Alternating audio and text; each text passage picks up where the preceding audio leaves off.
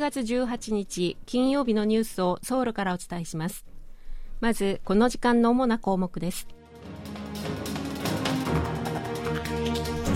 北韓は2日連続でミサイルを発射。今回は大陸間弾道ミサイルでした。新型コロナの流行の第7波。前回の感染拡大時と比べて死亡する人の割合が2倍以上になっています。鳥インフルエンザの感染が異例のスピードで広がっています。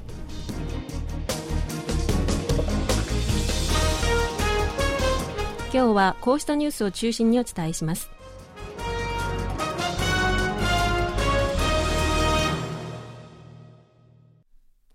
北韓が18日午前に発射した ICBM 大陸間弾道ミサイルは2週間前に発射し正常に飛行できなかった ICBM の失敗を挽回するために発射されたという見方が出ています。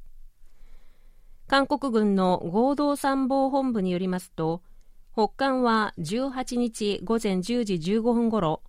平壌近郊のスナン付近から韓半島東の海トゲに向けて火星17とみられる ICBM 大陸間弾道ミサイル1発を発射したということです。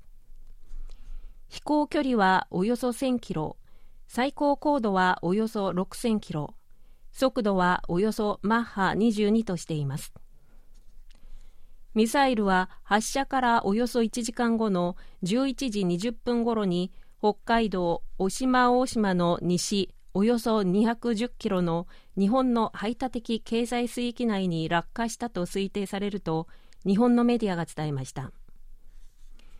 北韓は今月3日にも火星17とみられる ICBM を発射していますが2段目を分離した後正常な飛行ができずにトゲに落下したとみられていました。北韓がおよそ2週間後に再び ICBM を発射したのは連携を強める韓日米を牽制するとともに前回の失敗を挽回する狙いがあるとみられています。北韓が18日 ICBM 大陸間弾道ミサイルを発射したことを受けて政府は北韓のいかなる挑発にも直ちに対応できる圧倒的な能力と意思を持っていると警告しました。大統領室は18日午後北韓の ICBM の発射を糾弾する声明を発表しました。それによりますと ICBM の発射は国連安保理決議に対する明白な違反で韓半島や域内の緊張を高める重大な挑発だとしてこのような挑発行為はどのような理由でも正当化できずこれを通じて得られるものは何もない挑発に対する責任追及のため国連と国際社会は緊密に協力し韓日米の安全保障協力をより強化していくと強調しました。今回の ICBM の発射は韓国国防部とアメリカ国防総省がミサイル対応能力と体制強化を目指すミサイル対応政策協議体の第1回目の会合を韓国で開いている最中に行われたものです。ミサイル対応政策協議体は韓米がミサイル分野でより深く連携するために韓米抑止戦略委員会の下に新設した協議の枠組みです。第1回目の会合にはミサイル関連政策を担当する双方の課長級が出席しました。北韓は ICBM 大陸間弾道ミサイルと各種の短距離弾道ミサイルに核弾頭を搭載するレベルまで技術力を向上させているとみられていて韓米国防当局間に北韓のミサイルへの対応を図る実務協議会を設置する必要性が指摘されていました。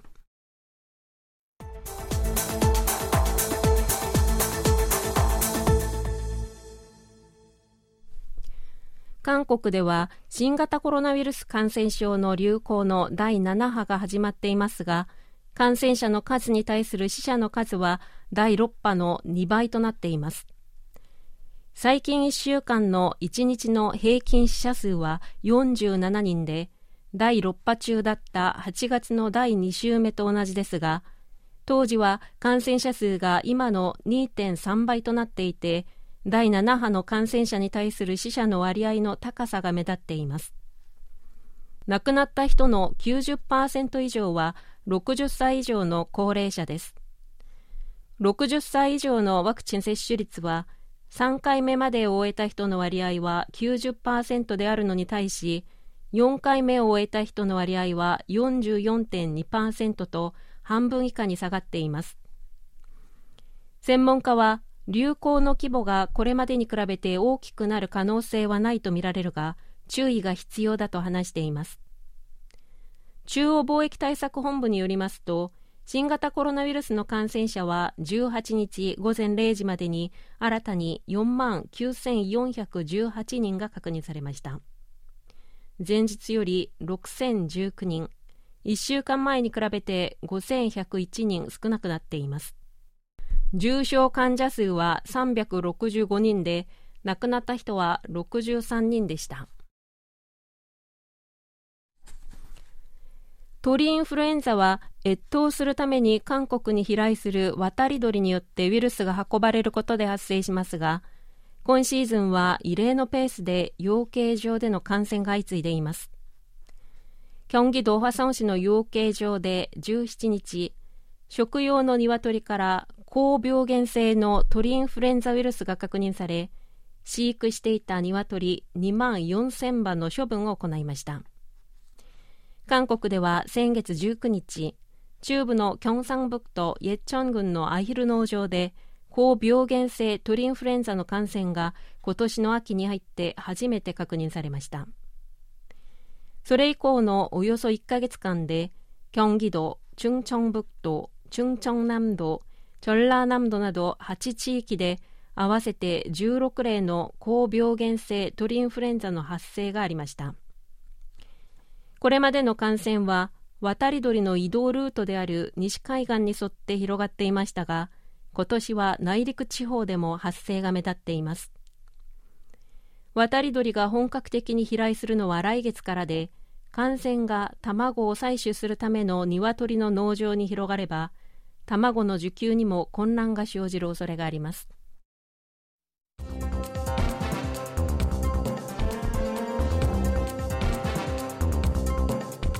こちらは韓国ソウルからお送りしているラジオ国際放送 KBS ワールドラジオです。ただいまニュースをお送りしています。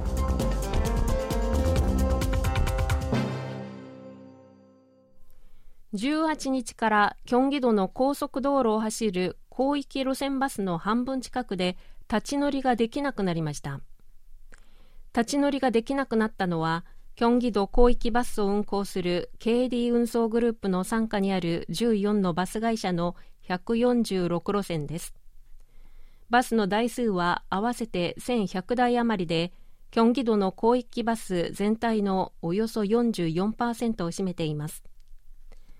14社はソウル・イテウォンでの転倒事故を受けて事故の予防を図るために立ち乗りを禁止する方針を決めたということです。高速道路を走る広域路線バスの立ち乗りは1981年から禁止されていますが事実上黙認されていて2014年のセウォル号の沈没事故の後より厳格にルールが適用されるようになったものの一部のバス会社は通勤ラッシュの時間帯に乗客が集中することから立ち乗りを認めてきました。今回14社が立ち乗りを禁止したことでほとんどの広域バスで立ち乗りができなくなりました。新たに立ち乗りが禁止になった146路線のうち69路線では通勤時間帯に2300人が立ち乗りをしていて国土交通部は混乱を減らすために今月中にバス15台を新たに投入し今年中に46台をさらに追加して座席を2300席増やすとしています。カタールで今月20日に開幕するサッカーワールドカップに出場する韓国代表チームを応援するため韓国のサポータ団体赤い悪魔は17日街頭応援を行うためにクァンハム広場の使用許可をソウル市に申請したと明らかにしました。許可が下りた場合韓国代表チームの試合が行われる11月24日と28日それに12月2日にクァンハム広場で街頭応援を行うということです。予想される参加人数はおよそ1万人だということです。一方ソウル・イテウォンの転倒事故を受けて大韓サッカー協会はソウルの中心部で行う予定だった街頭応援を中止することを決めていてソウル市が赤い悪魔の申請を許可するかどうかは不透明です。赤い悪魔は事故防止のために安全管理対策を講じるとしていてソウル市は来週広場の利用申請の審査を行うクァンハムン広場諮問団の審議を経て承認するかどうかを決める方針です。以上、チョンジョンリンがお伝えしました。